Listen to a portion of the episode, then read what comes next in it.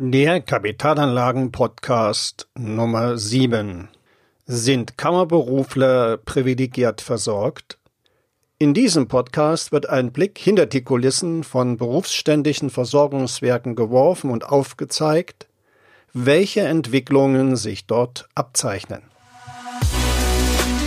Herzlich willkommen zum Podcast für Unternehmer und Unternehmen, die clever, chancenreich und nachhaltig investieren möchten.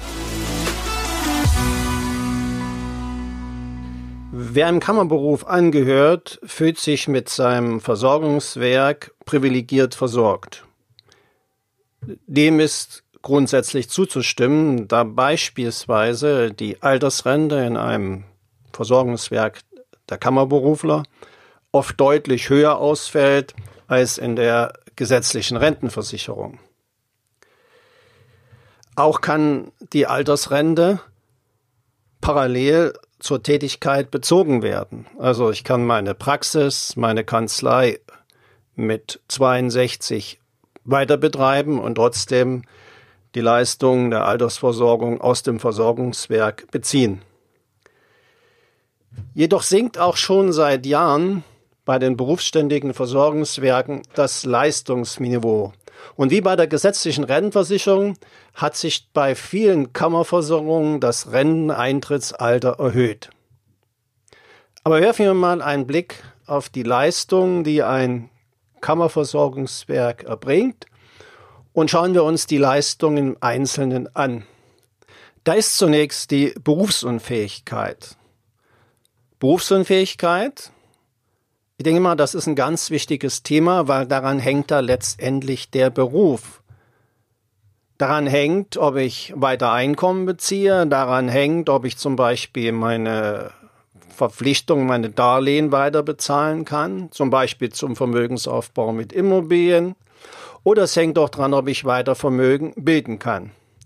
Werfen wir mal einen Blick in die Regelungen von Versorgungswerken für Kammerberufler.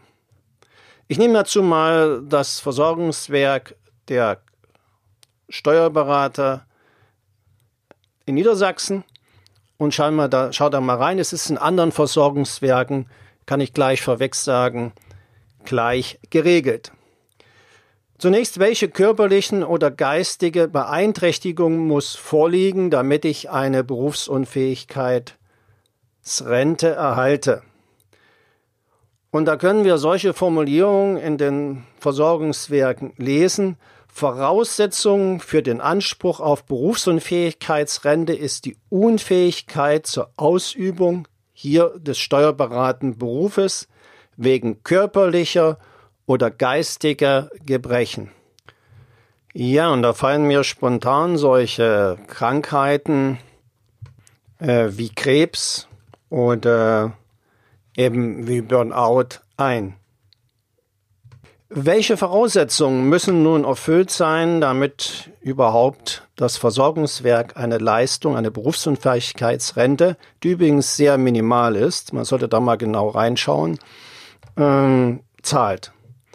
Berufsunfähigkeit liegt nur vor, wenn aus Krankheitsgründen jegliche Möglichkeit hier der steuerberatenden Tätigkeit entfällt wenn jegliche Möglichkeit der Tätigkeit entfällt.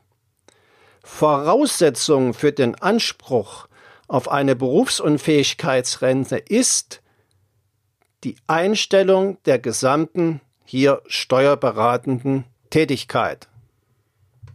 Also ich wiederhole nochmal, Voraussetzung für den Anspruch auf eine Berufsunfähigkeitsrente ist die Einstellung der gesamten steuerberatenden Tätigkeit. Bei selbstständigen Steuerberatern gilt die Tätigkeit nicht als eingestellt, wenn die Kanzlei durch einen Vertreter oder Assistenten weitergeführt wird. Also die Überlegung, dass ich sage, ich bin jetzt mal ein halbes Jahr krank und die Kanzlei wird dann weitergeführt und ich bekomme eine Berufsunfähigkeitsrente, das funktioniert nicht. Und hier merkt man schon dran, dass das Thema Berufsunfähigkeit ein ganz wichtiges Thema ist, weil an der Kanzlei hängt ja auch das Lebenswerk oder an der Praxis hängt ja auch das Lebenswerk des Kammerberuflers. Und so beginnt auch die Rentenzahlung erst mit der Einstellung der Tätigkeit und nicht früher. Schauen wir uns mal den Trend in der Altersversorgung an. Hier ist aus den Unterlagen der einzelnen Versorgungswerke zu erkennen, dass es immer weniger Einzahler gibt, aber immer mehr Leistungsempfänger. Also es ist ähnlich wie oder analog der gesetzlichen Rentenversicherung. Weiterhin ist zu beobachten, dass es immer mehr weibliche Mitglieder der Versorgungswerke gibt. Weibliche Mitglieder bedeutet für die Versorgungswerke längere Rentenzahlung, also statistisch längere Rentenzahlung. Also mehr Renten müssen gezahlt werden, weil eben äh, weibliche oder weil eben weibliche Mitglieder statistisch gesehen länger leben als ihre männlichen Kollegen. Dabei ist noch nicht berücksichtigt oder sind noch nicht berücksichtigt die Rentensteigerung. Die Frage, die sich also jetzt hier stellt, ist, gibt es in Zukunft Rentenkürzung oder Beitragserhöhung oder gar beides? Was viele auch nicht wissen, ist, dass die Leistungen nicht garantiert sind. Also die Leistungen des Versorgungswerkes sind nicht garantiert und abhängig von den erwirtschafteten Zinsen am Kapitalmarkt. Das gilt umso mehr, als die Renditen ja nicht mehr sicher sind. Wir leben ja in einer Null- und Negativzinsphase, die sich die nächsten Jahre noch verstärken wird. Die Versorgungswerke haben zwar Kapitalanlagen getätigt, aber meist in festverzinslichen Wertpapieren, aber eben auch in Immobilien und teilweise auch leider in Spezialimmobilien. Es ist vielleicht noch anzumerken, dass diese Kapitalanlagen nicht der BaFin unterliegen. Also die Versorgungswerke müssen nicht wie Versicherer oder Banken bei der BaFin ihre Bilanzen offenlegen, sondern die Versorgungswerke sind nur ihren Mitgliedern gegenüber verpflichtet. Kommen wir zur Hinterbliebenenversorgung. Für die Hinterbliebenenversorgung gibt es oftmals hohe Hürden. Vor allen Dingen gibt es Einschränkungen hinsichtlich der Länge der Ehe des, und des Alters des Partners oder der Partnerin. Aber auch Einschränkungen bei Kindern äh, sind vorzufinden, so zum Beispiel Begrenzung der Zahlung von Hinterbliebenleistungen bis spätestens zum 18. Lebensjahr des Kindes.